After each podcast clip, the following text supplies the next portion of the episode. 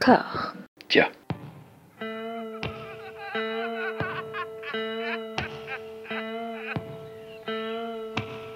And now for something completely different. Would you like to talk about the meaning of life, darling? Sure, why not? Philosophy for two? Right. Provided the movement never forgets that it is the inalienable right of every man or woman or woman to rid himself or herself or herself. Agreed. Thank you, brother or sister or sister. Where was I? I think you finished. Oh, right. I don't want to talk to you no more, you empty-headed animal food trough whopper. I fart in your general direction.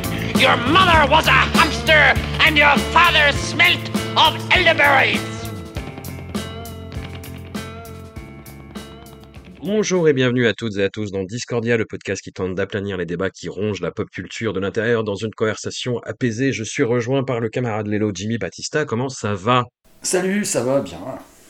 dans, dans le déluge Dans le déluge. Je suis, dans le je suis dans la canicule et toi t'es dans le déluge. Écoute, Voilà, c'est bien. deux ambiances. ouais, ouais. c'est 2023, c'est super. Euh, nous allons parler aujourd'hui euh, du cinéma de, de- de Quentin Dupieux à l'occasion de la sortie de son dernier film, euh, Yannick, en attendant Dali qui arrive en novembre, je crois. Oui, novembre. ouais. Voilà. Tu m'as, tu m'as saucé euh, avec ce film en, en- en disant non mais c'est super. Enfin non, j'exagère. tu m'as dit, tu m'as dit que c'était euh, que c'était plutôt un bon film dans la carrière de Dupieux. Ce qui, ce qui m'a surpris parce que c'est un auteur euh, qui fait débat. Euh, en tout cas, dans la, la rédaction de Mad Movies, ça a atteint le stade de détestation franche et massive, ce Ah que je ouais, peux ouais. comprendre. Ah bah oui, oui, ça, ça, ça, ça, s'entend parfaitement, carrément. Bah, sa- sachant que c'est un, un auteur euh, voilà, qui tourne énormément, qui en a deux films par an en ce moment, et qui est dans un registre qui frôle à chaque fois le côté euh, pe- petit malin, petit malin avec pas grand chose derrière, mais on peut on peut en discuter et on va en discuter, c'est ça l'intérêt de cette émission. On va commencer, on va regarder Yannick pour la fin. Ouais, bien sûr. Et voilà. Euh, le cinéma de Quentin Dupieux, pour résumer, comme je le disais, en fait, c'est un cinéma qui m'a, au début, interrogé et laissé un petit peu interloqué. Il y a eu beaucoup d'engouement autour de Steak. Est-ce que tu as vécu, toi, ce, ce Euh, côté très, très paradoxal qui était euh, bah, Ouais. en pleine période de starification d'Eric et Ramsey, où ils enchaînaient les succès au, au cinéma sur leur humour régressif. Et là, où ils étaient dans un cinéma d'auteur, dark, très malaisant, très anxiogène. Et il y a eu malentendu sur ce film, et en même temps, il y a eu culte qui a démarré dès le départ. Toi, t'étais où à ce moment-là? Oh, ouais. Bah, euh, je, moi, j'avais, je je connaissais déjà Dupieux, et donc euh, j'étais assez, euh, comment dire, curieux de voir le film, parce que euh, jusqu'à présent, c'était pas, enfin, il n'avait pas encore fait de, de- de- de gros films, surtout avec des acteurs connus. Oui. Euh, donc c'était un peu une, une première, c'était un film assez attendu, mais j'ai l'impression, après, je sais pas, toujours, on, on déforme toujours avec la, avec la mémoire et avec selon les, les cercles dans lesquels on évolue, quoi, mais j'avais l'impression que c'était quand même un film qui était très attendu dans des, dans des milieux qui connaissaient un peu Dupieux, la musique, ou les gens qui jouaient dedans, ou que- plutôt que par le public, le grand public euh, qui était plus euh, celui d'Eric Ramsey, quoi. Euh, même si à ce moment-là, Eric Ramsey, tout le monde les, aimait bien, donc c'était pas. Il y avait un truc un peu compliqué, mais c'est vrai qu'on a fait une, interview là pour Yannick dans, dans, l'IB de, de, Dupieux et, euh, il, nous reparlait du début de Steak où, où vraiment euh, c'était, enfin tout le monde lui disait que après ce film c'était fini quoi. il ferait plus rien parce qu'en fait bah, le film c'est pas, a pas marché, enfin il a pas, beaucoup marché et enfin surtout il a pas beaucoup marché en regard du fait qu'il y avait Eric Ramsey dedans. Parce qu'à l'époque, comme tu disais, ils enchaînaient les films et ils faisaient des millions d'entrées. Et, euh, et à ce moment-là, euh, ils se sont retrouvés dans ce truc un peu chelou que personne ne comprenait. Et le, truc, le film a été vendu surtout comme un film d'Eric Ramsey. Euh, Ouais. ce qui n'est pas du tout. Enfin, c'est-à-dire qu'on retrouve un peu l'humour euh, régressif, le borderline de d'Eric Ramsey de l'époque.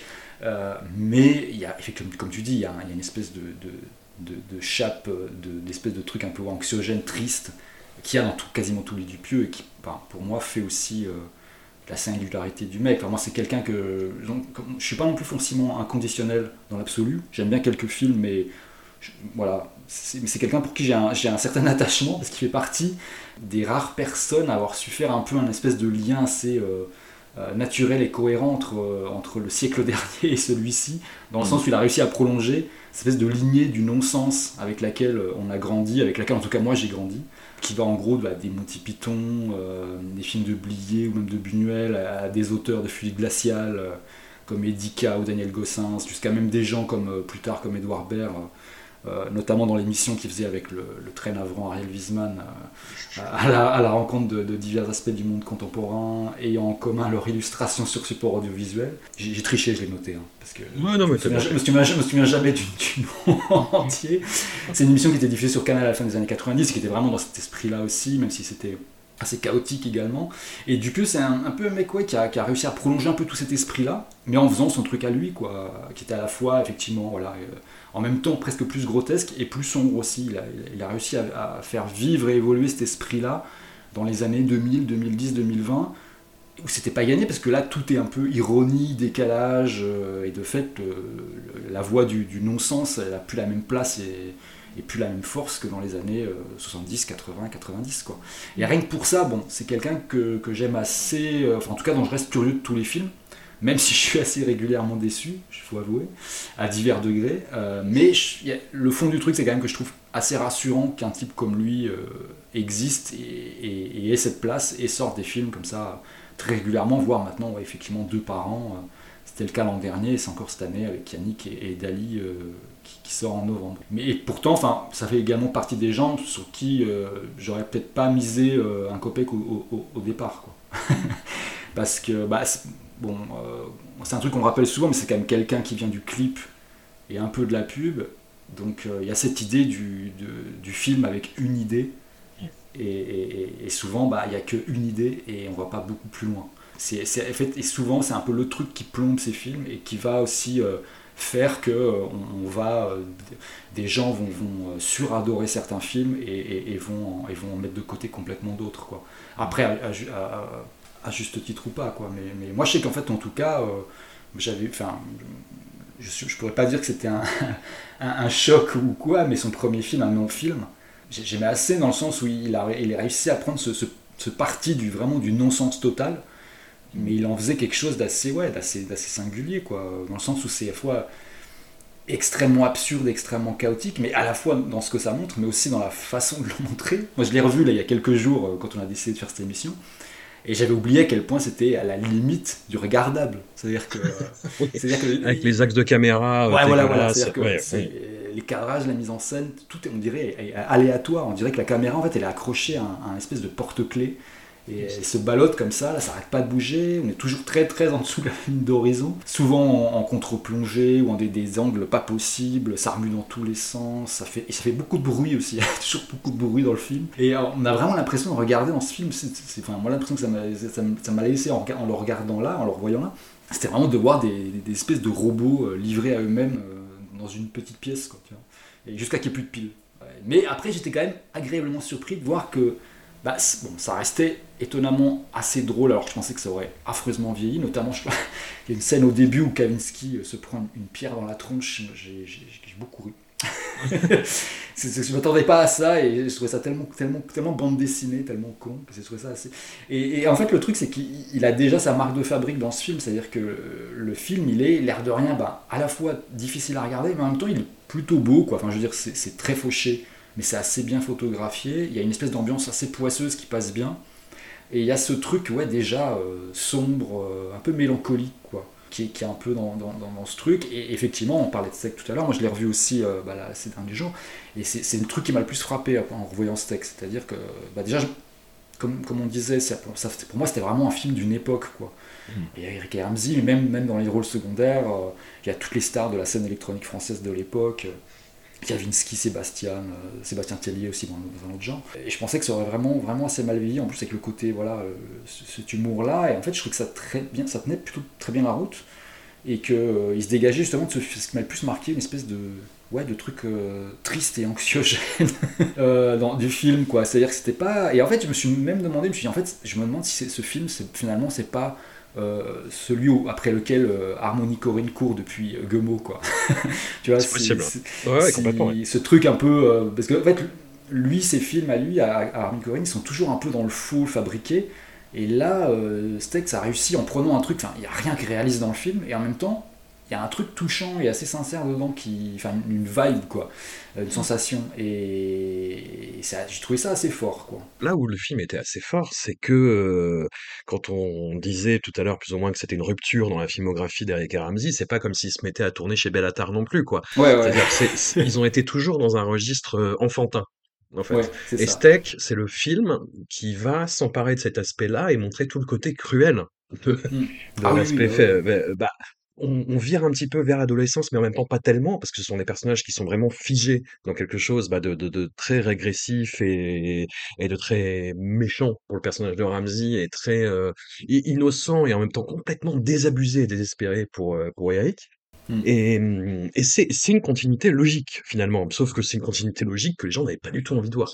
Ah bah oui, oui parce qu'en fait c'est vrai que je me dis que les gens qui allaient euh, avec leurs gamins ou qui, qui mmh. allaient en mode vraiment ouais, voir la tour Montparnasse infernale, euh, tu ressors du film, t'es es presque plus déprimé que, que, joyeux, quoi. et le film, le film vieillit, il vit vraiment bien, quoi. Dans bah, l'univers, euh, mm. voilà, dans, dans, dans l'univers euh, musical, visuel, le montage, le, le ton, enfin tout ce mm. côté autour de la chirurgie esthétique qui est vraiment, qui est vraiment limite sur le film d'horreur. Enfin, c'est assez fou. C'est assez, le, film vit vraiment bien.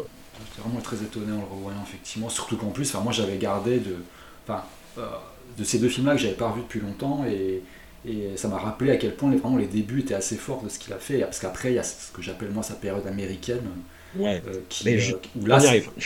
où là c'est le moment où je me suis dit ah merde en fait non euh, non En fait, voilà, le, le, film qui commence, le, le, schisme, le... voilà, tout ça, c'est Rubber, de, qui date de 2010, qui a effectivement été tourné aux, États-Unis avec un budget, mais, euh, mais vraiment à l'os. Mmh. C'est-à-dire que c'est tourné avec euh, bah, cet appareil photo euh, qui, qui, a donné naissance à énormément de vocations, pour le pire et pour le meilleur, le. Canon 5D Mark II. Enfin voilà, il s'est aperçu qu'on pouvait faire des films avec ça, et en plus avec une image vraiment convaincante et le film ah reste beau hein. le, film reste beau enfin après il y a les effets numériques on peut discuter hein, mais euh, mmh. le, le, son en particulier et le gore mais en même temps ça donne un côté euh, voilà euh, vraiment série Z qui moi enfin me, parle et, et, je comprends pourquoi ça s'inscrit là-dedans.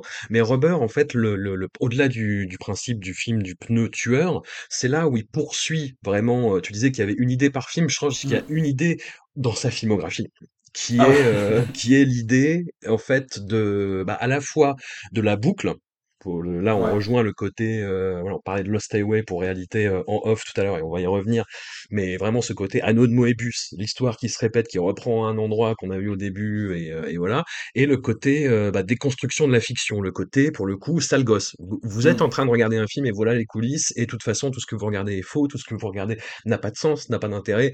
Enfin, il y a, y a, un côté vraiment je, qui est à la fois assez perturbant parce que ça, ça, te bouscule dans tes attentes de spectateur et en même temps très euh, sale gosse.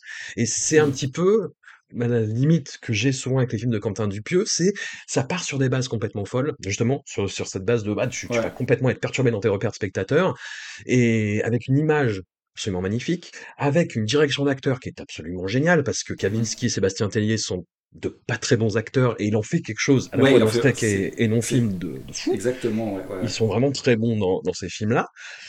Et ça peut se discuter bah, sur, euh, sur, sur, sur, ces films suivants, mais euh, il y, y, a toujours ces aspects-là, et j'ai l'impression qu'on me vend quelque chose d'énorme, et généralement, c'est euh, c'est pas une baudruche parce qu'il y, y a, jamais ça en fait moi le je l'ai rencontré qu'une fois on en a parlé et il, a, il assume totalement le dire de non je fais des grosses conneries en fait je, fais des films de de de de, de, de couillon sale gosse qui fait un doigt quoi et mmh. J'avoue que moi, il y a ce côté-là qui, euh, qui, qui, qui m'emmerde un peu, qui m'a encore emmerdé dans Yannick. Dans réalité, ça allait à peu près, parce que il, retombe bizarrement sur ses pattes, même si c'est il y a, y a, une montée, il y a une montée, il y a une montée, et à la fin on te dit eh, je t'ai bien eu, ce qui est très énervant. Et, et, dans Rubber, il y a ça. Dans Rubber, il y a tout le film est construit clairement là-dessus. On te fait croire quelque chose et en fait tout n'est que euh, conneries quoi. Ouais, ouais, bah, de toute façon, moi, euh, si je me disais genre de quoi je me souviens de Rubber, je me souviens que de deux trucs. Mm. Euh, c'est pour moi, je trouve la, la, la bonne idée du, du pneu, c'est- c'est- c'était il y avait ces espèces d'images où le pneu s'énervait, où tu voyais le pneu au loin, tu sais, vibrer en voyant ses victimes.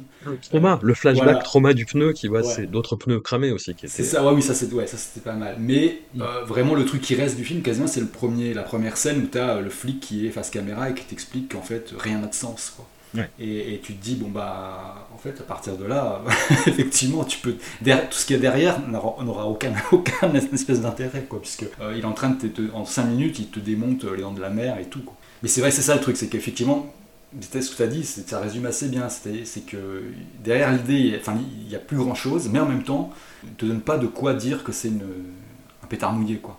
Parce que bah, déjà, les films sont courts, ce qui Oui. est quand même un, un gros avantage. Et, et euh, c'est-à-dire que tu n'as pas le temps, enfin, tu as rarement le temps de t'ennuyer ou de te dire Ah non, mais là, c'est n'importe quoi, ou je sais pas. Et puis qu'il arrive quand même à tenir le truc. C'est-à-dire que moi, j'ai revu la réalité que j'aime pas beaucoup. Parce que je trouve, enfin, il, il est, enfin, je comprends que les gens aiment bien parce qu'il a ce truc un peu de luxe, tu vois. Euh, bah, c'est un film américain avec des acteurs français, enfin avec deux acteurs français. Euh, L'image est un peu plus pastel, un peu plus euh, ouais, chicose que d'habitude. Le scénario est plus travaillé que d'habitude aussi. ah ouais, le scénario c'est beaucoup plus compliqué. Puis il y a- il y, a ce truc très, euh, enfin il est dans un, comme tu disais, Lost Highway, il est dans un truc un peu Lynch là sur ce film-là où, où vraiment il y a des sauts un peu à la Lost Highway, quoi, des sauts temporels, des machins, des espèces de boucles. Et effectivement, c'est beaucoup plus intrigant, on va dire. Mais finalement, en, en- en le revoyant, il y a eu un seul moment que j'ai trouvé vraiment, vraiment dingue. Et c'est là, moi, je trouve que là qu'il est bon, et c'est pour ça que j'aime beaucoup euh, le dernier, la Yannick. euh, c'est les dialogues, en fait. C'est la façon d'écrire et tout. Et je trouve le, le dialogue entre Chabat et, et Jonathan Lambert, quand il lui présente son idée de film, je trouve assez délirant parce que c'est cette espèce de dialogue. On, a l'impression de regarder quelqu'un en train de se, prendre les pieds dans un, dans un fil et jamais arriver à s'en sortir. Enfin, c'est- presque énervant à un moment. Parce que voilà, le dialogue, il, lui explique le film et l'autre n'arrête pas de l'interrompre en lui disant non mais prends un cigare, prends un cigare. Je veux pas de cigare, en fait vas-y prends au moins une clope. Et il prend une clope et en fait il la fume, il la fume très bizarrement et, et l'autre, ça, ça devient perturbant et, et- et pour le spectateur aussi. Et t'as Jonathan Lambert qui dit arrête de fumer ta clope, ça me saoule, tu, tu sais pas fumer. Tu, tu fumes mal. ouais. Je fume mal, ouais. Et du coup, ce truc-là, moi, j'ai, enfin, voilà, j'aurais préféré voir une heure de ça, en fait. Mm. Euh, mais, mais c'est vrai que tous ces trucs, ouais, effectivement, de, de, de sursauts, de, de boucles, de trucs un peu fantastiques, du coup, me plaisent un peu. Moi, ça m'a fait la même chose un peu dans, la- dans les, les films plus récents. euh, dans, dans Mandibule, par exemple, où je trouve qu'il y a des super bons dialogues, des super bonnes scènes, mais où, dans l'ensemble, le film euh, m'intéresse pas plus que ça, quoi. Je trouve qu'il y a vraiment, il y a vraiment ce truc-là d'écriture qui est, euh, qui est intéressant, quoi. En réalité, moi, très honnêtement, Mm. il y a le, le- le contexte de la découverte qui a beaucoup joué. Je sais pas Oui. si je l'avais déjà raconté euh, i- ici, ici-bas. Et auquel cas, si je me répète, je, je m'excuse. Mais bon, pour, pour ceux qui n'ont pas entendu l'histoire, allons-y. Je travaillais du coup au, au cinéma de, de l'Alpe d'Huez à l'époque. Et donc au festival de comédie de l'Alpe d'Huez, où le film était sélectionné en 2015. Ah ouais. Et le, le festival de comédie de l'Alpe d'Huez, c'est toujours des comédies euh, à 90% de merde. hein. C'est pour ça que je suis un peu étonné qu'il qu'il- qu'il l'ait Oui, sélectionné, ouais. ouais. Mais, mais alors justement, c'était une année où il y avait ce film-là et The Voices de Marjane Satrapi qui étaient sélectionnés Mhm. euh, en compétition officielle. J'étais, j'ai, enfin, vu, je regardais les films en spare le matin euh, quand j'arrivais et euh, j'étais toujours, mais enfin en plus là il y avait le film de, de Manu Payet, Situation amoureuse c'est compliqué, qui a été le grand gagnant de l'année. et, et genre j'ai vu réalité après, j'ai fait oh, putain oui, oui. Et c'est fou. Et, euh, et en fait, j'ai vu aussi les gens sortir de la salle en disant mais qu'est-ce que c'était ça? Mais n'importe quoi, machin. Et le, le soir de la cérémonie de, de clôture, il y avait dans le jury, euh, c'est un jury qui était présidé par Gad Elmaleh, Ouais, ouais. et c'était Max Boublil euh, qui a fait un petit speech de présentation à mon premier prix. Max Boublil que je déteste, Euh, mais, Ouais. mais- mais que je ne connais pas personnellement, mais je, je j'ai vu tous salle. ces films et euh, je, je sais pas, il y, y a une antipathie qui, Oui, il y a un truc qui, il y a un truc qui passe, ouais, effectivement. Voilà, et j'ai vu deux sketchs de son spectacle et j'ai pas tenu au-delà. Et euh, bah, vraiment, il y a quelque chose qui, qui passe pas avec ce garçon. Et en fait, ça a été confirmé par son, son speech inaugural en disant Ah, il y a des films, on comprenait pas trop ce qu'il faisait là. Hein. Et euh, je- bon, bah, vraiment, genre, bah, fuck you for trying, tu vois quoi. je, Ouais. N'essayez pas de faire autre chose que du euh, Manu Payet, Max Boublil, Danny Boone, euh, voilà. Et j'ai raconté ça euh, à, Quentin Dupieux quand, quand je l'ai rencontré. Il m'a dit bah oui, moi j'ai croisé euh, Gad Elmaleh euh, du coup euh, dans un ascenseur. Et je dis ah ouais c'est vous euh, qui fait réalité. Bon, c'est bien, hein, ça n'a rien à faire là quoi. Ça n'a rien à faire là, faut que ce soit dans un musée quoi. Et euh, Ah moi, ça me fait, ça me fait marrer parce que euh, Dupieux, il n'a rien à faire là, mais il est toujours là. Et il continue à faire des films. Et il arrive maintenant à... Il fait pas des scores euh, mi- mirobolants, il fait des scores honteux, selon le un, un, un tweetos oui, comme Destination Ciné, mais voilà, qui est un tweetos de droite qui juge les gens euh, de gauche à l'aune de leurs entrées. Après, il est toujours là, voilà. Enfin, c'est pas, c'est pas une réussite en soi, mais c'est, voilà, il, il, il a toujours fait euh, son propre truc, a continué à tracer sa propre route. Et l'interview de Libé, d'ailleurs, que vous avez fait à ce niveau-là, est très intéressante parce que ça explique un petit peu son, son mode de fonctionnement. euh, Ouais, de toute façon, il a, il a toujours eu, comme je disais, enfin, oui, effectivement, on en parle dans l'interview, et moi, il y avait un truc euh, qui, qui avait été, enfin, qui avait été assez, mar- assez marquant, par exemple, c'était plus en musique. Ouais. Euh, où à un moment, il était, bon, bah, il, il a fait Flat Beat, là, il a- à la fin des années 90, il a eu énormément de succès, et euh, il était, enfin, c'était le, le- le- le dernier grand euh, euh, vainqueur des pubs Levis, quoi. C'est-à-dire que dans les- à, la- de- à partir de la fin des années 80, pour les gens qui n'ont pas forcément connu la période, de, de 1988 à 1999, en gros, avoir son, un morceau dans la pub Levis, ça voulait dire que ce titre-là allait cartonner. C'était c'était comme d'avoir le Goncourt, quoi, un peu. Et, euh, ça avait commencé en 88. Bon, après, c'était- il y avait souvent des titres, des, titres de répertoire qui étaient, remis au goût du jour. Parce que le, premier de la série, ça avait été Muddy Waters, euh, I'm a Man. Il y avait notamment, ils avaient ressorti en, en 90, il y avait eu euh, Steve Miller Band, il y avait eu le The Clash aussi avec Should I Go. Mais il y avait aussi un moment, en fait, il y a un moment, les maisons de disques qui sont intéressées parce que ça donnait vraiment un phénomène. Et donc, c'était le but, c'était de qui est-ce qu'on allait caler dans la pub Levis, qui allait réussir à caler son artiste dans la pub Levis, quoi. Et on a eu comme ça des artistes plus ou moins euh, recommandables. euh, Dylan Zoo. euh, voilà, bah, j'allais, bah, pour moi, Babylon Zoo, c'est le, c'est le symbole, c'est le symbole de l'enfer de la deuxième moitié des années 90, cette espèce de, de, post-punk sci- science-fiction, quoi, tu vois, mais, Ouais. mais à FM, quoi, un peu à chier. Et, euh, et, et en fait, bah, euh, lui, ça a été le dernier de la, de la série, parce qu'après, ça a continué, mais ça n'a plus le même impact. Euh, ils ont continué à mettre des morceaux, etc., mais ça, ça c'était différent. Et, c'est vrai que le mec donc avait eu, avait eu, avait été le dernier à avoir cet énorme succès qui lui tombait dessus. Et, euh, au moment où il allait revenir, il était très attendu euh, avec son deuxième album euh, qui s'appelle Moustache Alpha Scissor, qui était sur, je crois qu'il était sorti sur, je sais plus s'il était encore sur FCOM, s'il était déjà sur Headbanger. Et, enfin bref, il y avait, tout, il y avait tout, tout, tout un délire autour et de lui et de son retour. Il avait déjà fait Steak juste avant, et puis de, de toute la scène électronique française qui est en train de boomer à fond. Et donc forcément, c'était un peu le retour du maître, quoi. et il a sorti un album qui est à la limite de l'inécoutable. Il y a énormément de cuts, énormément de breaks, qui est, qui est un énorme chaos, quoi. Tout le monde avait été un peu genre, euh, ouais, ok. euh, ils avaient mis un sticker sur le, le disque euh, qui était une citation de Laurent Garnier qui disait inécoutable. Et donc euh, voilà, il y avait un truc, voilà, et en fait, comme on- je l'en ai parlé pendant l'interview, je disais, voilà, à ce moment-là, il y a vraiment, enfin, il y a une, une volonté de, de, d'envoyer chez le monde, quoi, enfin, de, de, dire, vous, m'att- vous, m'attendez là, moi je vais ailleurs. Et, euh, et effectivement, elle disait, oui, voilà, c'est-à-dire qu'il a réagi au succès qu'il avait eu, quoi, et, au- et au succès qu'il, qu'il risquait d'avoir encore. et c'est vrai qu'il a, il a ce truc, euh, ouais, d'un peu envoyer, en- enfin, d'aller, d'aller un peu là où, là où on, on l'attend pas. Et, c'est vrai que bah, Yannick, c'est un peu ça aussi, dans le sens où le film débarque euh, sans prévenir. Quoi. Il n'y a, pas- il y a pas eu de. Enfin, euh, les gens ne savent pas forcément en public, mais en presse, nous, on a, appris, on la sortie en même temps que le public, c'est-à-dire il y a, quoi Il y a un mois, quoi. Il n'y avait pas du tout d'informations, il n'y avait pas du tout. Personne ne savait que ce film était en train de se tourner, enfin, par les gens qui étaient impliqués dedans, forcément, mais, euh, il n'y avait pas de, de- ou quoi, et ça arrivait un peu comme un cheveu sur la soupe, genre bam, voilà, ce truc va sortir, euh, et puis il y, a- machin et machin dedans, voilà le casting, voilà un, un teaser, euh, tu te retrouves un peu dans le fait accompli. et je trouve ça assez cool parce que enfin, plus, plus grand monde ne peut faire ça de toute façon. Quoi. Ça se fait encore un peu en musique où des albums de, de gros artistes débarquent un peu sans prévenir euh, parfois, mais euh, en, en cinéma ça devient de plus en plus compliqué sur un, même, sur un, voilà, un, un cinéaste un peu intermédiaire comme lui, quoi, qui est, Ouais. qui est- qui est pas gigantesque mais quand même, qui est quand même assez reconnu.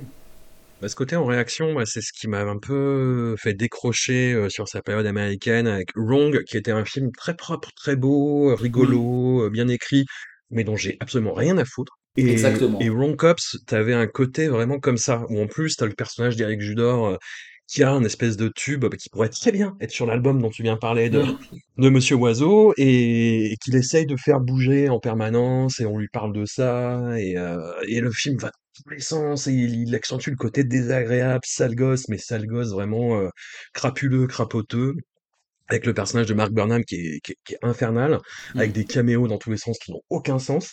Et, et c'est pour ça aussi que je pense réalité, moi je l'ai pris comme quelque chose de ouais, de, de- d'assez frais, étonnant et plus tenu, même si, encore une fois, Voilà, tout repose sur euh, le contenu d'une VHS et sur un film que quelqu'un est en train de tourner dans le film. Mm. Et quand tu as la révélation, ben c'est juste, ouais, une espèce de foutage de gueule et qui, qui boucle euh, vraiment un- la narration en anneau de Möbius qui n'arrête pas de, de, de- de se répéter et de se répondre, mais on, on va se clos total Hmm. et qui ne dit rien finalement et qui ne raconte rien et Ouais, qui, c'est qui ça, en est quoi. fier, qu'il assume crânement. Voilà. Mais après, j'ai l'impression aussi qu'il a, il a ce truc, enfin, il- j'aurais bien aimé pousser un peu plus là-dessus quand en interview, euh, j'aurai peut-être l'occasion Mm. une prochaine fois, mais, mais c'est c'est ce côté, genre, il fait aussi un peu les films comme la musique, c'est-à-dire que euh, il essaie d'aller assez vite et de pas trop, enfin, de pas perdre la spontanéité. Euh, Ouais. Et, et bah des fois justement c'est au détriment de la, de la profondeur de son, de son propos quoi. C'est-à-dire qu'effectivement il y a un truc très, euh, très électrique, très vivant, intense qui se met en place, mais que euh, après quand tu le revois, bon, autant sur Mhm. steak ça marche, autant effectivement en réalité euh, c'est plus compliqué quoi. Même si tu vas y avoir des petits bouts qui vont ressortir, mais, mais le film en... Après effectivement, bon, Wrong Cop c'est vraiment le- l'exemple le plus hard quoi. Ouais. Ce- Celui-là, pour le coup, j'ai vu que souvent, les... quand je demandais aux gens celui qu'ils aimaient le moins, c'est souvent celui qui revient. Yeah. Euh, parce que, ouais, effectivement, il- en plus, il est, il est même dur. euh, Enfin, les personnages sont tellement détestables que ça devient difficile à regarder aussi. Quoi. Mais pour, Mm. pour une raison euh, différente de, de, de, de non-film, par exemple. Ouais, ça m'a fait ça aussi, bah, sur quasiment tous les films qui viennent après, quoi. Au, au poste, j'ai trouvé ça marrant, je me demandais où ça allait, puis t'as une espèce de pirouette méta finale, mais qui ne repose sur pas grand-chose, et puis qui est, qui est évacuée à la fin. Mandibule, à la limite, c'est le plus construit, et celui qui ressort le plus à un, un film, entre guillemets, conventionnel, mais Ouais, c'est vrai. genre, je retiens pas grand-chose. Fumer c'est tousser, c'est une suite de Fumer, clairement. pour moi, Fumer, c'est tousser, c'est un, des- c'est c'est un de ceux que j'ai le moins aimé parce que vraiment, Ouais. euh, bah, c'est c'est ce qui peut. Enfin, en gros, c'est presque tout ce que tu peux reprocher à Dupieux dans un film. quoi. C'est Ouais. effectivement, il y a une idée à la fois, il y a des sketchs qui s'empilent les uns à la suite des autres. Puis au bout d'un moment, en fait, il y a même, il y a même un côté humour déjà. euh, après, c'est peut-être aussi l'époque qui joue là-dessus. Il y a un côté humour très daté en fait déjà. C'est-à-dire que le truc sort et t'as l'impression que le truc est déjà euh, éventé. Mm. Euh, tu vois le côté Vincent Lacoste avec une coupe de cheveux débile. euh, Jean-Pascal Zadi, oui, ouais. Jean-Pascal Zadi, t'as, t'as, comment, le louche, c'est pas bon. peu une la palissade, mais... incroyable. Non, non, mais c'est vrai que le- le- j'ai, vraiment rien contre le louche, même s'il me fait rire, mais, mais, euh, mais je veux dire, euh, dans, dans les films, justement, il, il est... Dans ce film-là, j'étais là, genre, mais je sais pas pourquoi, il, il sort toutes ses répliques, mais euh, à, à côté un peu. Mm. C'est lui qui, qui sort d'ailleurs, Fumer fait tousser euh, un, un Ouais. gosse, et, et c'est, la pire réplique du film, quoi. Genre, t'es là, genre, waouh, c'est pas bon ça. Et bah, du coup, film qui était sorti la même année, incroyable mais vrai, sur Mm. lequel euh, il y a eu euh, des, des teasers qui étaient très adroits. Ah ouais, les teasers Et étaient quand, bons. Ouais. voilà, où il y avait, il y avait, euh, le personnage de Benoît Magimel qui doit faire une révélation et qui fait la voit qui fait la révélation et t'as juste le visage déconfit de Léa Drucker et Al Chabat. Tu dis putain mais qu'est-ce que c'est? Et tu découvres ce que c'est en voyant le film et tu te dis mais vous êtes sérieux Voilà, et là, il y avait, avait l'autre teaser où il y avait le- le- le- le- l'agent immobilier qui expliquait, qui, enfin, qui était sur le point d'expliquer euh, ce qu'il y avait dans la maison que, que, que voulaient acheter euh, Alain Chabat et la Drucker. Et c'était drôle parce qu'il faisait des circonvolutions euh, sans arrêt, quoi. Genre, euh, l'histoire, l'histoire de la hein. maison avec Léa Drucker, à la limite, moi j'ai trouvé ça, je trouvais ça assez bien en fait, et, et même hyper intéressant et tenu, mais c'est complètement flingué à partie Benoît Magimel. Alors Ah non, ouais, Magimel ouais, est bien, c'est- mais Ah bah oui, ils l'histoire, sont- euh, en fait le truc c'est que ce film-là il, est- il est un peu rageant parce que euh, il y a un peu tout pour que ce soit vraiment très très bon. Et Mm. effectivement ça, ça se perd en route. Euh, bah, D'un côté l'histoire avec euh, l'histoire de la maison.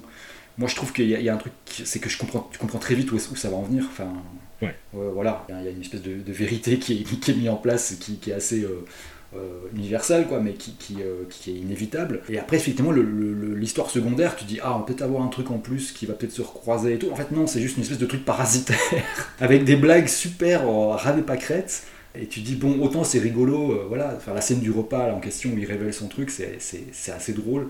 Mais, mais après, euh, le problème étant que ça ne ça ne s'arrête pas là. Voilà, ouais, ouais. Après, il y a, il y a quand même, c'est un des films où, le côté euh, un peu euh, anxieux, euh, glauque euh, et, et- et un peu, un peu sinistre euh, est, est assez, euh, est, est vachement présent en fait. C'est-à-dire qu'à un moment, même si tu sais très bien où tout ça va, tu peux pas t'empêcher de trouver ça un peu, un peu triste, quoi. Bien sûr, bien sûr. Euh, et, euh, et dans ce film-là, ça marche plutôt bien. Mais c'est vrai que j'étais un peu déçu, j'attendais, plus. Quelque part, euh, j'étais plus euh, satisfait d'Au Poste, par exemple, Parce que même si, ouais, effectivement, il y a une pirouette finale qui font un peu tout par terre et, qui, qui, qui, enfin, qui emballe un peu le truc un peu trop facilement, euh, je trouve que tout le, tout le, le décorum, euh, euh, film de flic des années 80, euh, un peu, tu vois, cuir, quoi.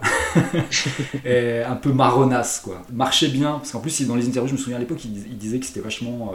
il avait vachement pris comme repère des films comme Peur sur la ville, etc. Et qui voulait essayer de retrouver un peu ce- ce- cette vibe-là. Et. Et je trouve, que, je trouve que ça, ça marche très très bien. Et je trouve que ça, ça, avait, ça avait vraiment fait bien marcher le film. Mais c'est vrai qu'après, oui, effectivement, il y a une déception à la fin où, où tu te dis, bon, en fait, ça va, ça va pas vraiment nul. Ça, en fait, il y a, il y a une, une idée de, de recréer cet univers-là, mais en fait, euh, il en fait pas grand chose de plus. Et alors moi, je, re- je distingue là-dedans un, un film que j'ai revu du coup pour l'occasion, euh, qui est Le Dain, Ouais. qui date de 2019, qui incorpore euh, bah, un des membres du triumvirat des enfers du cinéma français, euh, Guilla- Guillaume Canet, Gilles Lelouch et Jean Dujardin. Voilà, donc Jean Dujardin. Et c'est peut-être une de mes performances préférées, si, je peux dire, si on peut en avoir de, performances préférées de Jean Dujardin. Euh, et je trouve le film très bien tenu. Je me rappelle m'être emmerdé quand je l'ai vu, euh, alors que le film fait euh, mais moins d'une heure, une heure et quart, je crois, Ah euh, oui, quelque chose oui. comme ça. Mais mais il y a des temps longs, tu as l'impression de, de faire du surplace. Et à la revoyure, ça m'a beaucoup moins gêné. Et je trouve que c'est le film qui incorpore mieux- le mieux, en fait, ce côté bah, création d'univers, déconstruction de la fiction, Mm. avec vraiment euh, bah, un personnage mais qui est tenu de bout en bout, avec aussi l'arrivée d'Adèle Haenel et ce que fait Adèle Haenel dans le film, je trouve ça absolument génial. Mm. Ouais, c'est peut-être euh, celui que je préfère maintenant avec le recul, où t'as ce côté glauque et en même temps un peu marrant, mais glauque, Ah le oui, glauque oui. reprend le dessus, quoi. Avec Steak, c'est peut-être le plus glauque, quoi. Ouais, ouais. Et puis il y a ce côté, bah, justement, qu'il a, qu'il, a essayé de mettre, euh, bah, dans, qu'il y avait dans Non-Film et qu'il y avait aussi dans Mandibule, ce truc d'être un peu au milieu du désert, quoi. dans un, Ouais. enfin, en tout cas, dans un truc un peu euh, très minimaliste, quoi. La façon dont il, dont il utilise ça, et je trouve qu'il est vachement réussi dans l'Oda, effectivement. Mm. Plus que, parce qu'en moi, dans l'interview qu'on a, qu'on a fait là, pour, de, de- dans l'IB de, de mercredi, euh, il, est, il me parlait de Mandibule comme un, un- il avait utilisé comme repère euh, No Country for Old Men des, des frères Cohen parce que justement il, il voulait ce Oui. truc où il y a une espèce de tension mais dans un lieu désertique et sans musique et je trouve finalement que le, le din correspond un peu mieux à cette à cette, exprès, à cette, à cette impression là alors que Mandibule euh, pour moi c'est comme euh, c'est un peu comme je disais tout à l'heure il y, a des- y a des super dialogues mais Ouais. il y a des dans l'ensemble ça me je trouve que le film part un peu dans trop de sens et ça ça, ça, ça fonctionne pas assez quoi euh, Là, pour le coup, j'ai moins, j'ai moins l'impression d'une seule idée, mais euh, j'ai plus l'impression presque d'un, d'un truc euh, un peu décousu, quoi. Ouais. Euh, puis le, c'est, c'est quand même dur, les deux personnages principaux, un peu teubés. euh, euh, c'est pareil, c'est, c'est, c'est, euh, c'est un peu difficile dans le sens où genre, tu t'en as tellement vu que Ouais. de revenir avec des personnages comme ça euh, dans les années 2020, quand on a vu un milliard dans les années 90, c'est, c'est hard, même s'il y a des moments où c'est, où c'est vraiment drôle. Mais c'est, ouais. euh, Ouais,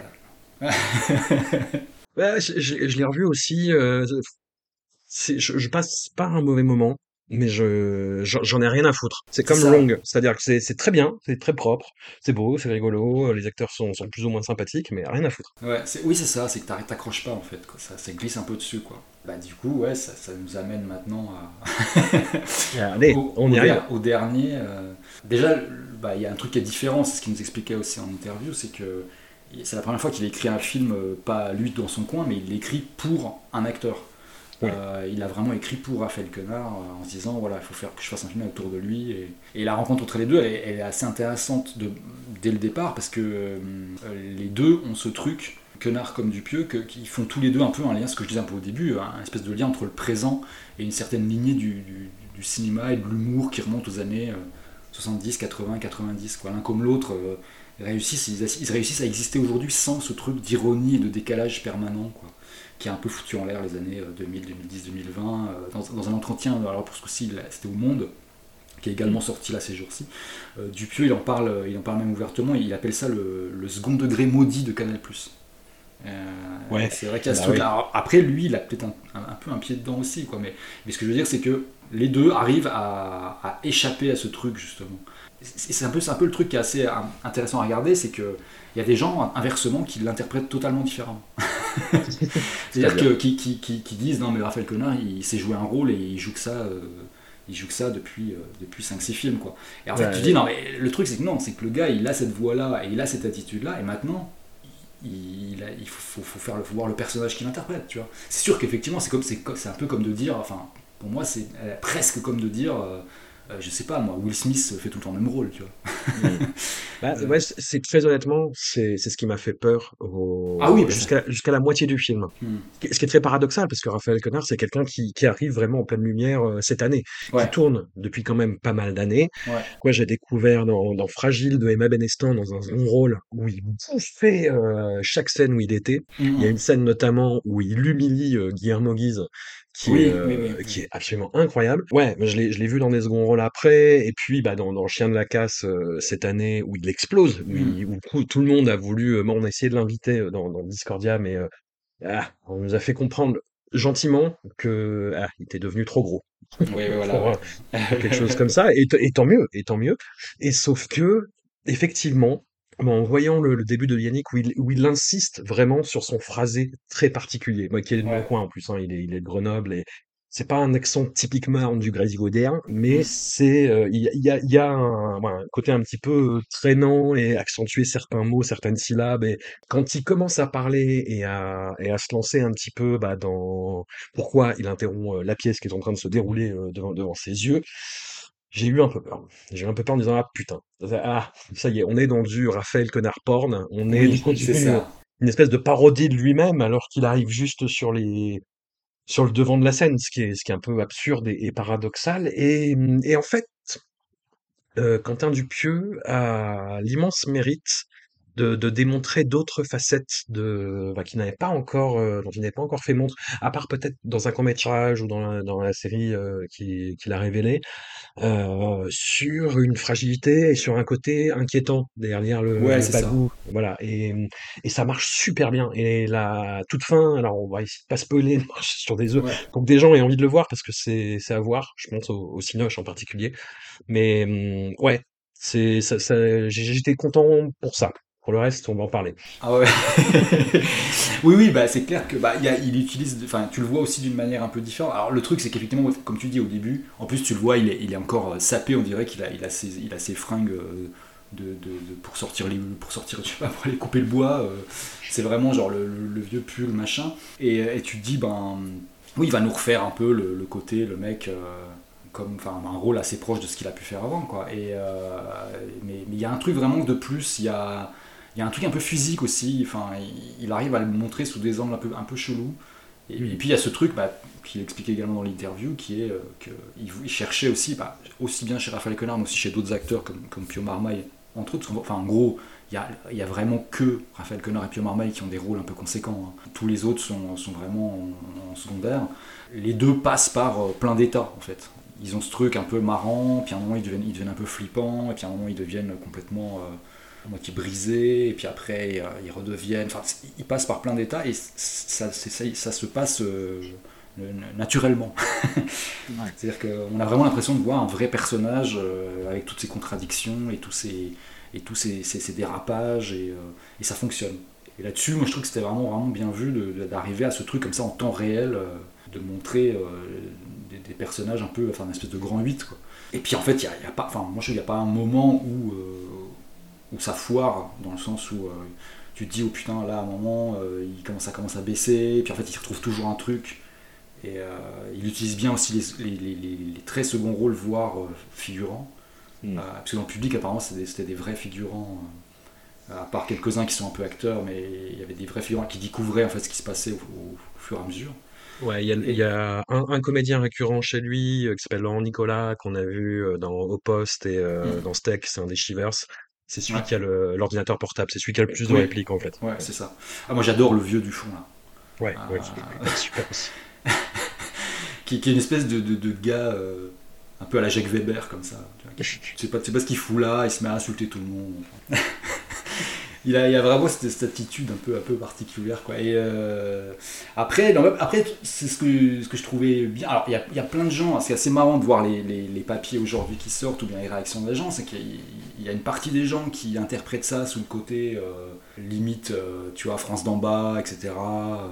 genre le jeune prolo qui, qui s'en prend à la, la classe moyenne ou à la classe supérieure, et d'autres qui voient ça autrement. Moi je voyais, enfin il y a ce côté-là qui est là, mais je le trouve juste, c'est juste le point de départ. Je pense pas que ce soit vraiment un, un truc très très euh, euh, fixé dans le film quoi. Après il y a plus, euh, je, je trouvais plus intéressant tous les trucs qui soulèvent sous la critique en général.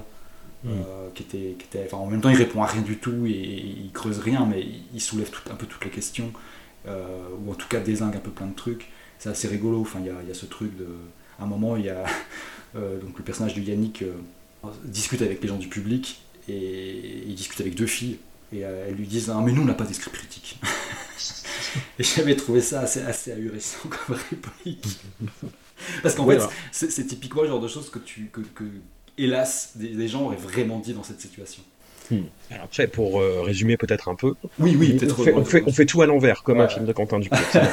Une pièce de théâtre, Ouais. dans un théâtre de boulevard. euh, la pièce s'appelle Le Cocu et c'est vraiment une, une pièce de boulevard lambda. Qui est interprétée donc par euh, Pio Marmaille, Blanche Gardin et euh, Sébastien Chassagne. Mm. Donc vraiment du discordia porn à fond. Et comme tu disais, euh, les, les autres acteurs sont plus en renfort et, et limite en appui pour Oui. euh, Pio Marmaille et euh, Raphaël Quenard qui sont vraiment les personnages principaux. Et, et donc la pièce se joue et on voit, euh, il y a des contre-champs sur le public et au, au centre desquels on voit le personnage de Raphaël Quenard qui est mal à l'aise, qui est pas Mm. bien. euh, les gens rigolent poliment, c'est une salle qui est à moitié remplie, voilà, enfin, typique euh, post-Covid on va dire. Et en plus, c'est euh, les, les gens ne connaissaient, enfin, en fait, le- les gens connaissaient pas ce qu'il y avait la pièce. Ils avaient, euh, c'était des figurants et on, euh, Dupieux leur a vraiment dit de rire quand ils avaient envie de rire, quoi. Ouais. Donc, donc s'ils trouvaient pas ça drôle, ils riaient pas.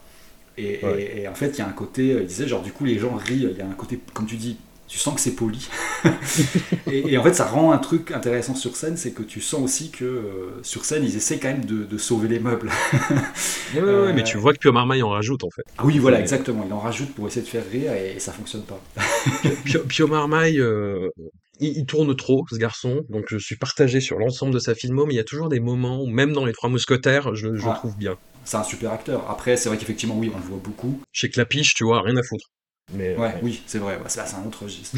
mais c'est vrai que par exemple, euh, moi j'étais étonné, je me suis dit, non mais là, euh, nous on voulait faire, pour, pour Libé, on a fait une- une- un entretien avec Dupieux et euh, Quenard ensemble, Mhm. Euh, et, et la- l'attaché de presse nous disait, la plupart des gens me demandent Pio Marmaille en fait. C'est-à-dire que c'est un peu le film qui vient un peu, euh, effectivement, comme tu disais, euh, certifier Raphaël Quenard après, après, deux, gros, euh, deux, deux- après deux, deux grosses mises en lumière qui ont été Chaîne de la Casse et euh, Cash euh, sur Netflix. Et, Ah, et oui. oui, bon, ça c'est encore un autre sujet.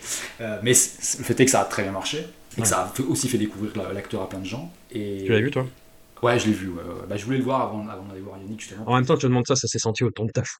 Ouais, oui. et en fait, euh, là, tu vois, c'était un peu le- le- le- le- le- l'espèce de couronnement euh, de cet acteur-là, enfin, qui rentre dans la, dans, dans- dans la cour un peu des, des, des mecs bankable, quoi. Et, euh, et je me suis dit, tout le monde va se l'arracher. En fait, pas tant que ça, quoi.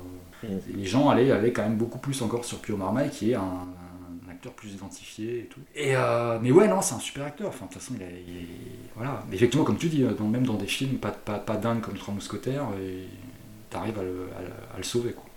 Ouais, ouais, mais, mais là, Marmaille, vraiment, euh, m'a vraiment surpris bah, dans la bascule du film.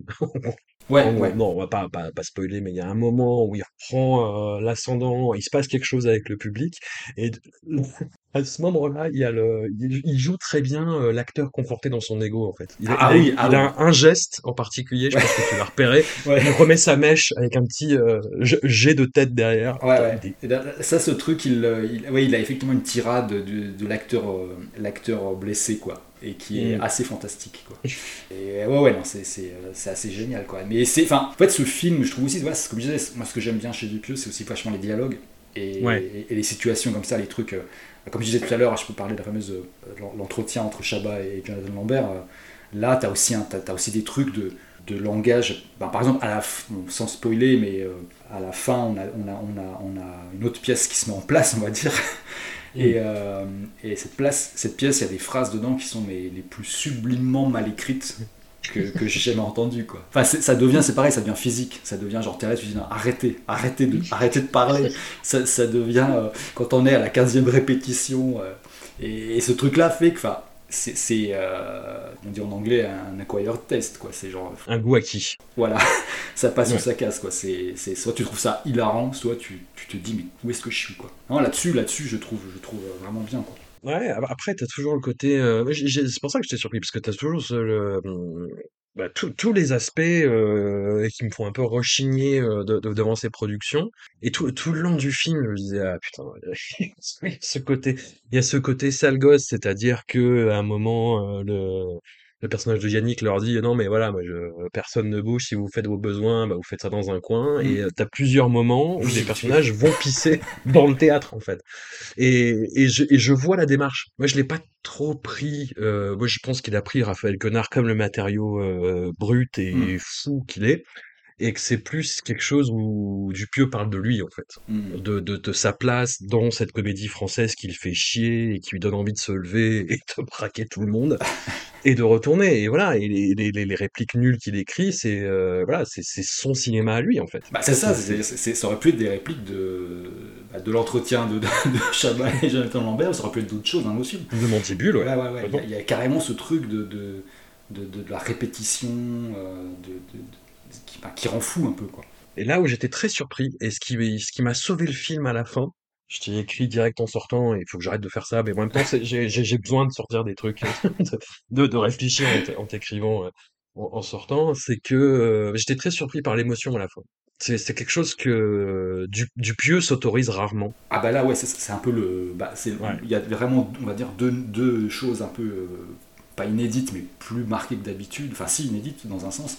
Parce que bah, tiens, c'est le premier film qu'il fait où tout pourrait se passer dans la réalité. C'est-à-dire qu'il Ouais. n'y a pas d'éléments... euh, il n'y a pas de monstres, il n'y a pas de, de- de trucs grotesques, de trucs euh, inventés. Tout tient en route. Et effectivement, c'est vachement plus sur l'émotion que d'habitude. quoi. Et la fin est assez... euh, tu sors de là... Enfin, ça rigolait pas. Quand on- en sortant de la salle, il y avait un truc un peu... C'est pas, euh, c'est pas glauque. Ou... Enfin, c'est assez, c'est assez- c'est assez, c'est assez fort, en fait.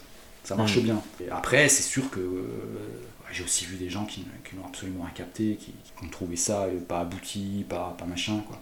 Mais là, je trouve, Oui. moi, je, moi, je trouvais que, moi, je trouvais que ça, ça, ça tenait un truc. Sur, sur toujours ce, ce truc de une heure. euh, Hmm. alors là, là, en plus, il va vraiment au bout du truc, c'est qu'il est en une heure en temps réel et en huis clos. Donc euh, Ouais. euh, là, tu peux pas faire plus, euh, plus réduit que ça. Quoi. Il y, a eu, il y a eu un moment où j'ai eu peur, je me suis dit, putain, ça y est, les, les vieux démons de Quentin Dupieux qui reviennent, euh, c'est quand euh, bah, tout le passage où euh, Raphaël, enfin, le, per- le personnage de Raphaël Quenard, Yannick, dit écrit sa pièce. Et je me Ah dis, ah, oui. putain, ça, ça y est, c'est le moment de stase, le moment qui va durer beaucoup trop longtemps. Et de, et de fait, ça dure beaucoup trop longtemps, mais c'est extrêmement bien découpé, mis en scène et écrit. Et ça Ouais. m'a ça m'a agréablement Ah surpris. non, aussi. ça marche très bien. En plus, justement, on en a parlé pendant l'interview, ça, ça fait partie des trucs qui ont été coupés parce que trop long, quoi. On a, on a fait Ouais. une heure, une heure d'interview. Et en gros, euh, on parlait beaucoup. enfin, le connard il disait notamment que c'était sa scène préférée parce qu'il avait adoré jouer ça. Et, il disait en fait, il, se souvient du, de la ligne, de la ligne écrite dans, le scénario. C'était euh, donc euh, Yannick écrit sa pièce. euh, c'est long, point. Trop long. Et je trouvais cette phrase super, quoi. J'étais là, genre, putain, c'est- vraiment ce qu'on voit à l'écran. C'est vraiment, genre, t'es là, en plus, il y a cette idée d'avoir foutu une musique derrière, une espèce de gong, enfin, de cloche, Mhm. je sais pas quoi, c'est assez... euh, Mais c'est vrai que, enfin, tu regardes vraiment... Et là, pareil, il fume une clope. Bon, là, pour le coup, il la fume pas mal. Il la fume quoi? Il la fume normalement, mais, mais, mais c'est... euh, Ouais, c'est vrai que c'est très long. mais c'est qu'à un moment, tu te dis, genre, qu'est-ce qu'il va faire là? Est-ce qu'il va pas nous, genre, nous prendre complètement en otage? Moi, je me suis demandé s'il allait pas nous prendre en otage et que la scène allait durer, genre, je sais pas, 30 minutes. Et, euh, et qu'il allait reprendre à partir de là, quoi. Ça, ça aurait été, ça aurait été surpuissant, mais, mais, mais suicidaire. Mais, Oui. euh, mais il, est- il va quand même jusqu'au bout du truc. Qu'est-ce qu'il te disait sur le. Tu t'évoquais le. euh, la- L'apparition de la critique là-dedans, dans ce dispositif-là? Qu'est-ce Ah ouais. est-ce qu'il t'a dit Bah quelque non, en chose fait, il là-dessus disait, il disait un peu justement que c'était euh, bah, c'était un sujet un peu universel, donc forcément c'est intéressant. Enfin, c'est Mhm. pas c'est pas juste aujourd'hui ou quoi ou qu'est-ce. C'est vraiment euh, c'est un truc bah, qui, qui touche tout le monde, que tout le monde donne son avis, enfin fortiori aujourd'hui euh, sur les réseaux sociaux, etc. Mais ce qui est intéressant, c'était voilà, c'était en fait c'est- quelque part ce qui montre, c'est le, le, côté le plus jusqu'au boutiste de la critique euh, et qui est qui est en plus celui qui, qui qui est à la base de pas mal de vocations artistiques, c'est-à-dire euh, bah, j'aime pas ce que je vois donc je vais faire autre chose. Ouais. J'aime pas ce que j'entends à la radio donc je vais faire une autre musique. Et effectivement, enfin, en fait, ce qu'il disait, ce qui- qu'il y a aussi comme idée derrière, c'est pas, c'est pas de faire un- une analyse là-dessus, euh, ni de partir sur un truc social. C'était vraiment de montrer quelqu'un qui, de la manière la plus, la plus abusée possible, tente un truc. C'est la, phrase exacte que. Il m'avait dit Yannick, c'est le supporter de foot qui déboule sur un terrain tout nu, mais qui, au, lieu de se faire intercepter par les agents de sécurité, prend le ballon et met un but. Et, Dupieux a repris en disant, genre, plus exactement, il essaye de mettre un but. Parce qu'il disait, s'il le loupe, c'est pas très grave, ce qui compte, c'est qu'il aille au bout. Et hmm. voilà, c'est un peu le. Pour moi, ça résume assez bien le truc. je pense pas qu'il faille, il faille euh, creuser trop loin, parce que je pense pas que ce soit vraiment le, but. Et effectivement, sur la critique, c'est vraiment. Il y a un truc là-dessus qui tourne autour de ça, mais c'est pas non plus une réflexion là-dessus. Hmm. De la même manière que c'est pas non plus une réflexion sur la, fracture sociale entre. Euh, le type qui est gardien de nuit et, les acteurs qui gagnent leur vie. Quoi, tu vois. Je, me suis posé toutes ces questions, en fait, euh, Après, au début, mm. quand, il commence à parler avec le public, justement. Et le public, en fait, est plutôt apathique à, ce niveau-là, en fait. Oui, c'est ça qui est vrai qu'ils réagissent pas, effectivement. il dit, bon, nous, on est là, et puis ce qui se passe là, bon, ça va. enfin, la, dialectique se fait vraiment entre ce personnage de Yannick et les comédiens. C'est les comédiens qui se foutent de sa gueule parce qu'il vient de Melun. Et, euh, bah, donc il y a un moment où oui, t'as l'impression que ça part un peu comme ça parce qu'en plus il, il, enfin, il dit c'est quoi c'est quoi cet arrêt quoi. Hmm. Euh, et, après bon après le truc c'est qu'une fois qu'il a il sort un flingue, tu te dis que bon le, rapport un peu s'inverse, c'est-à-dire que là, là de toute façon il, à partir du moment où il y a une espèce de de, menace physique, tu, tu, tu, le, côté social s'évapore quoi. Mais euh, après, après, moi, ça m'a vachement parlé parce que le, le il s'avère que le temps qu'il décrit, 45 minutes plus 15 minutes de marche, c'est le temps que je mets exactement pour aller voir les projets de, les projets de presse. Parce que moi j'ai 15 minutes de marche jusqu'au métro et, euh, et j'ai 45 minutes pour aller à, sur les champs, quoi, parce que c'est toujours sur les champs euh, qu'ont lieu les projections de presse, à quelques exceptions près. Mm. Et c'est souvent ce que je dis à des gens. Tu dis, bah, quand tu tapes, quand tu te, tu te flingues une demi-journée pour aller voir un film, il a plus intérêt qu'il soit bien. Donc c'est pour ça que j'ai aucun scrupule à dire euh, des, horreurs sur, euh, sur le, dernier Guillaume Canet ou sur La Main, euh, que j'ai critiqué récemment. Euh, voilà. T'étais dur avec la main. Ouais, je suis pas aussi dur que toi. Je pense que ça, ça, joue là-dessus. Si je l'avais vu chez moi avec un lien, peut-être que j'aurais été plus sympa, j'en sais rien. Même si je, je pense pas, parce que je, franchement. Euh, Et pourtant, je l'ai vu en VF, avec une VF euh, où t'as le, le, le, personnage de la, la, petite zonarde qui appartient à la main qui dit Ah, mais c'est une dinguerie Et tu vois, j'étais mal, j'étais mal positionné, mais j'étais pas, pas aussi sévère que toi. Mais, ah, ouais, ouais. Ah, c'est vrai. là, je, je, revois les personnages de ce film et je j'ai une petite larme. le personnage principal, c'est un enfer. C'est un enfer. C'est vrai que les, deux, les, deux, les deux déglingos qui ont la main, là, c'est. Euh, délirant. Mais, mais ouais, voilà, enfin, en tout cas, c'est oui, c'est un vrai truc. Et c'est vrai que c'est un, si tu veux, moi j'en enfin, rigole un peu quelque part, dans le sens où bah ouais, je suis payé pour ça, donc euh, mm. quelque part ça fait partie de mon boulot. Mais c'est vrai que les gens qui vont, vont, miser euh, sur leur temps de loisir, c'est ce qu'il dit dans le film, quoi, euh, et qui, vont, qui, vont, qui vont perdre en, allant voir un truc pourri et qui va leur, qui va leur flinguer un, temps de, un temps de trajet.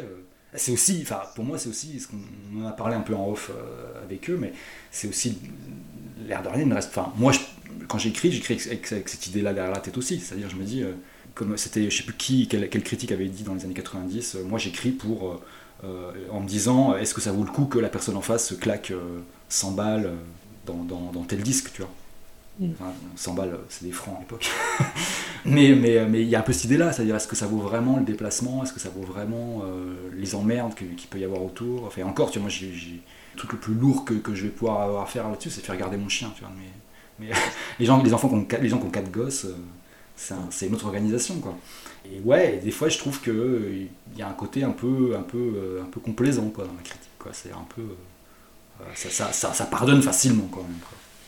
Ah, après, après, il y a plein de specs qui rentrent en ligne de compte, hein, mm. tu vois. Enfin, il y a, y a les, les connivences qu'il peut y avoir avec certains, avec un genre, avec la volonté de défense d'un certain cinéma, euh, quel qu'il soit, hein, que ce soit le cinéma d'auteur français euh, mmh. ou euh, de Lav Diaz ou de Hong Sang-soo ou en, en, général. mais voilà. moi je sais que j'avais défendu à mort mmh. le dernier film de, de, Pedro Costa qui est genre très difficile à regarder. qui, qui, oh, ça va, ça, va. ça, va. Il passe quand même, mais je veux dire, il, bon, il, a, il, est assez beau dans son genre, mais, mais c'est. Mais c'est vrai que c'est des. après, il faut juste le, le, mettre en avant, que c'est quand même des trucs peut-être un peu exigeants, que si tu as envie juste de, te vider la tête, tu vas pas aller voir ça. Quoi. Mais Ouais, lisez le Wikipédia de l'histoire du Portugal euh, du siècle passé. C'est un petit effort, mais en même temps, ça, ça aide. Ça aide. ça aide. Euh, non, non, mais c'est c'est vrai que ouais, il y, y a- il y a un peu, ces- enfin, c'est ce que j'aime bien aussi dans le film, c'est que ça soulève un peu ces questions-là d'une manière Ouais. euh, assez légère en fait, quoi, mais qui, qui, qui quand même mérite d'être posée, quoi. Puis le film débarque, l'air de rien, en plein euh, Barbenheimer euh, exploitation, là. Ouais, ouais. Et ouais, c'est vrai que c'est un temps de respiration par rapport à tout ça. Même si, voilà, c'est Barbie et Oppenheimer, ça fait plaisir aux exploitants qui, euh, qui voient les gens revenir en salle en plein été. Et voilà, c'est Je dire, bien. euh, il faut que ce film, ces films-là existent de toute manière. Euh, Hmm. Après, est-ce que tourner en roue libre dessus depuis 15 jours, enfin encore je dis 15 jours, je suis bien gentil, c'est plus d'un plus un mois quoi. Ouais, ouais, ouais, non, ça continue là, ça continue. C'est un peu. euh, Bon là, le, le- le- le- le- les histoires avec le Japon euh, me plaisent bien. Oui, les, les, les gens, les gens découvrent que la bombe atomique, les gens aiment pas trop ça au Japon. Oui, hein, voilà, c'est- c'est, en fait, c'est genre l'espèce de réveil du non, on peut pas toujours être nawak. euh, tout n'est pas nawak, tout n'est pas un grand, euh, une grande explosion de, de débilité permanente. Il y a, y a- il y a peut-être des trucs à réfléchir 10 secondes, quoi. Et, euh, et effectivement, là-dessus, j'ai trouvé ça plutôt pas mal. Et j'ai trouvé, enfin, Warner a fait des excuses assez lamentables derrière. Enfin, c'est. euh, Mais Warner, euh, c'est de toute façon c'est n'importe quoi. Enfin c'est c'est fascinant Warner en ce moment. On, Ouais. on drift, hein, on Ouais. dérive. Mais euh, mais mais euh, toi t'as pas vu Barbie, hein, tu me disais. Non, non, j'ai euh, aucun des deux parce que je, je me dis c'est typiquement le genre de film que je veux voir dans un an ou deux quand tout sera retombé. Non mais Warner là ils, ils font n'importe quoi depuis Obama une dizaine d'années. Et là, mais c'est en train de prendre une, une, une tournure mais exponentielle en fait. Hein. Ils ont mis un, un abruti total qui s'appelle David Zaslav, enfin Ouais. un abruti euh, assumé qui fait mais n'importe quoi, Mhm. vraiment. Et ils sont dans une période très très très euh, singulière de, de leur histoire où ils font des films méta complètement pétés du bulbe, où il y a des actes de piraterie. C'est-à-dire qu'on a des gens à l'intérieur des films et des projets qui font passer des messages euh, qui disent plus ou moins que Warner euh, c'est l'ennemi en fait, que ce sont des des, des, des, des, fils de Chouin et mes excuses de Chouin quoi. Et pas des, des films comme Matrix 4 ou Space Jam 2 et Barbie, quelque part, c'est des films qui, justement, ont des amorces de réflexion là-dessus et qui essaient de te dire, bah, hé, regardez, tout part en couille, hé, smile, achetez nos produits. Et voilà, et j'ai l'impression que, que Yannick, voilà, fait, fait au moins un peu œuvre de salubrité et d'alternative par rapport à ça, et c'est, ouais, je, je reconnais que c'est rafraîchissant. Après, moi, j'ai toutes les limites que je peux avoir sur les films de Dupieux, euh, j'ai peur d'être euh, saoulé par Raphaël Quenard et cette persona, cette exploitation ad nauseam de sa persona, effectivement, dans, dans Cash, c'est beaucoup plus un problème. hein. Enfin, Ah, effectivement, quoi. euh, bah, euh, oui, oui. En fait, quelque part, si Cash était sorti, genre dans deux mois, euh, tu vois, la rentrée, par exemple, on aurait, Ouais. ça aurait été différent. Parce que Ouais. là, en fait, on en a parlé en plus de ça. Alors ça, ça c'est pareil, c'était en off, mais euh, parce qu'on parlait, voilà, des, des décisions de, de carrière, justement, notamment avec avec euh, avec Dupieux qui, euh, qui qui fait parfois des, des, des virages radicaux, quoi. Et que non, lui, il disait, ouais, enfin bon, moi j'ai une petite carrière, donc je peux pas, je peux pas encore dire que je, je, je suis en mode, genre, je fais un peu ce que je veux et tout. Mais il fait quand même gaffe et, il disait, et en fait, Dupieux lui disait, ce qui, ce qui peut t'arriver de pire là, c'est qu'on te propose que des rôles à la, des rôles de, un peu de, de, de petits voyous, de gangsters, quoi, tu vois. euh, hmm. euh, ce, qui, ce, qui, ce, qui, fait- ce qui joue pas vraiment ni dans Chien de la Casse ni dans, ni dans Cash, mais, mais qui s'en rapproche un peu. Et du fait, du coup, il disait genre, il faut vraiment faire gaffe à ça, et, euh, et il disait, il commence déjà un peu à, à être un peu, euh, à être un peu euh, casté, quoi, enfin, dans, dans des trucs euh, où vraiment on va venir le chercher, et, euh, et Dupieux disait justement, ouais, c'est- quelque part en même temps, ça, ça va être inévitable parce que euh, il disait, moi je me mets à la place, je suis un, je suis un jeune réal, je vois Chien de la Casse, j'ai forcément envie d'aller chercher ce mec. Ouais. Et j'ai forcément envie de lui donner un rôle un peu similaire. Ah, c'est ce qui se passe dans un film qui a l'affiche actuellement qui s'appelle Sur la branche. où Ah oui, oui, je l'ai pas vu, ça. a Je l'ai un pas vu. second rôle et il fait exactement ça, quoi. Ouais, ouais, C'est- ouais. Il fait exactement ça, mais dans Cash, c'est encore plus flippant d'une certaine mesure parce que c'est un film Netflix et il y a autant euh, Raphaël Quenard que Agathe Roussel, l'actrice de, de Titane de, de Julia Ducournau. Ouais. Il y a une espèce de mainstreamisation Ah oui, de, là. de, de euh, figure marginale C'est ça, en exactement. disant ouais regardez on fait des divertissements grand public avec ces gens un petit peu à part. Ouais, ouais, ouais, il y a un truc assez, assez étrange là-dessus. Et puis euh, après, le, le, le rôle qu'il a est beaucoup plus conventionnel. Enfin, c'est-à-dire, euh, en plus, il a, une, il a une voix off tout le long du film, qui est Infernal. infernal, effectivement. Et il a un rôle un peu plus.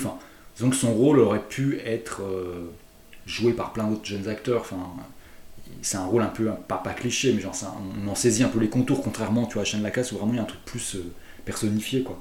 Euh, Ouais, après ça reste une pro Netflix, c'est- assez gros sabots, euh, grosse ficelle. Ah, film de droite déguisé en film de gauche. C'est ouais, il y a un peu ça. C'est un peu, tu sens que il y a c'est un peu vendu comme un espèce de film euh, gilet jaune clean. Voilà. Ah, le pognon, c'est bien quand même. Mais les pauvres, ils savent pas l'utiliser. C'est ça le problème. en fait. Mais, mais en même temps, voilà. Ouais, Il y a un truc, y a un truc assez, assez, assez détestable là-dedans. enfin, ce, film m'a vraiment fait halluciner parce que je me suis dit, je... c'est à la fois effectivement comme tu dis, ouais, il y a, il y a le côté, bah oui, c'est sûr que comme il y, a, il y a une réplique d'ailleurs qui dit carrément ça, qui dit c'est clair qu'il n'y a, a pas pire riche qu'un qu'un ancien pauvre, quoi. Euh, Mm. Mais c'est montré d'une manière qui est un, qui est un peu, un peu touchy par moment. Puis c'est c'est c'est assez bizarre. Il y a ce truc, ouais, ce truc de voix off qui est, qui est pas possible. Il y a une, une bande son qui est mais lunaire. Avec non mais avec enfin lunaire dans le sens il, il y a énormément de trucs différents dedans. Il y a, il y a des trucs énormes. genre euh, on a l'impression de regarder parfois un, fi- un- un film des années 80 ou 90 genre tu vois ce- ce- avec ce côté genre les, les licences de, de morceaux euh, qui ont dû coûter plus cher que tout, tout le reste de la prod quoi. Ouais, mais ça, c'est Netflix. Hein. Et t'es là genre mais waouh.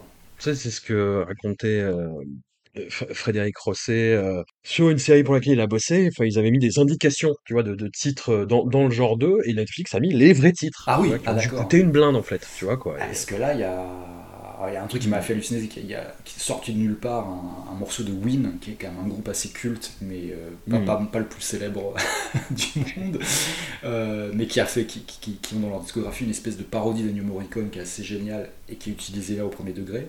Et puis tu as, euh, ouais, des, énormes titres de rap qui, à mon avis, jouent aussi dans le, dans le, le- le côté assez sympathique du film qui fait son succès, quoi. Ouais. Et, euh, ouais, ouais. Mais c'est vrai que oui, ça va être un peu intéressant de regarder ça, quoi, de regarder la manière dont, euh, dont euh, un acteur comme ça va être utilisé et, et- et potentiellement mal utilisé. Quoi. Bon, on, on lui souhaite pas en tout Ouais, cas. on ne sait pas, clairement. Mais, mais effectivement, ouais, c'est ouais, c'est un peu le lot de, de, de, de- tous ces mecs-là. Quoi. Bon, bah, en tout cas, allez voir Yannick, même si on a plus ou moins tout raconté. De ah, ça va, c'est entre, les, c'est entre Ça- les lignes. toute façon, si vous voyez les teasers, euh, vous, voyez très bien le principe et euh, voilà. Ouais, le- les grandes lignes du truc sont racontées dans le teaser et on peut se douter ce que, de ce que ça va donner. Mais c'est c'est plus l'exécution et les dialogues qui sont, qui sont vraiment le, cœur du truc. Quoi. Non, et Quentin Dupieux, moi je vais continuer à aller voir tous ces films, quoi qu'il arrive. Oui, c'est ce qu'on voit là, ce que je disais en intro aussi, c'est que voilà, c'est typiquement le genre de gars, donc tu vas aller voir tous les films, même si Ouais. t'es déçu euh, 8 fois sur 10, on va dire. C'est ça. C'est parce qu'il rapproche le plus d'une de ses références euh, qui, qui cite le, le plus volontiers, c'est euh, Bertrand Blier. Moi, Ouais. J'étais déçu par les, der- les derniers Bertrand Blier, mais euh, j'y j'y vais toujours. et Il y a toujours quelque chose de toute façon qui me Ouais, c'est ça, c'est ça. c'est- qui me nourrit. C'est effectivement quoi qu'il ça, arrive. quoi. Ouais, il y aura toujours un petit, t'es sûr qu'il y aura toujours ouais, 5 minutes de, de- un peu hallucinantes. carrément. Un immense merci à toi. Ben, merci à toi, puis euh, on se retrouve, je- je- j'imagine, euh, et j'en tremble d'avance, dans, dans un nouvel épisode de Nicolas Cage, Ouais. de, de, de, Sur- de, de Nick Fury, euh, avec, avec une Voilà. sélection qui risque d'être, euh, de faire encore grincer des dents. Et Voilà, que, comme je vous disais dans le groupe WhatsApp, euh, j'ai vu le dernier, Sympathie for the Devil. Et bah ouais, je, je n'en dis pas plus. Voilà, bon, on va découvrir tout ça, malheureusement. malheureusement. Voilà, Vo- voilà un, un acteur typecasté de la pire façon possible. Ouais, ouais, ouais. Allez. Bon, allez, à plus.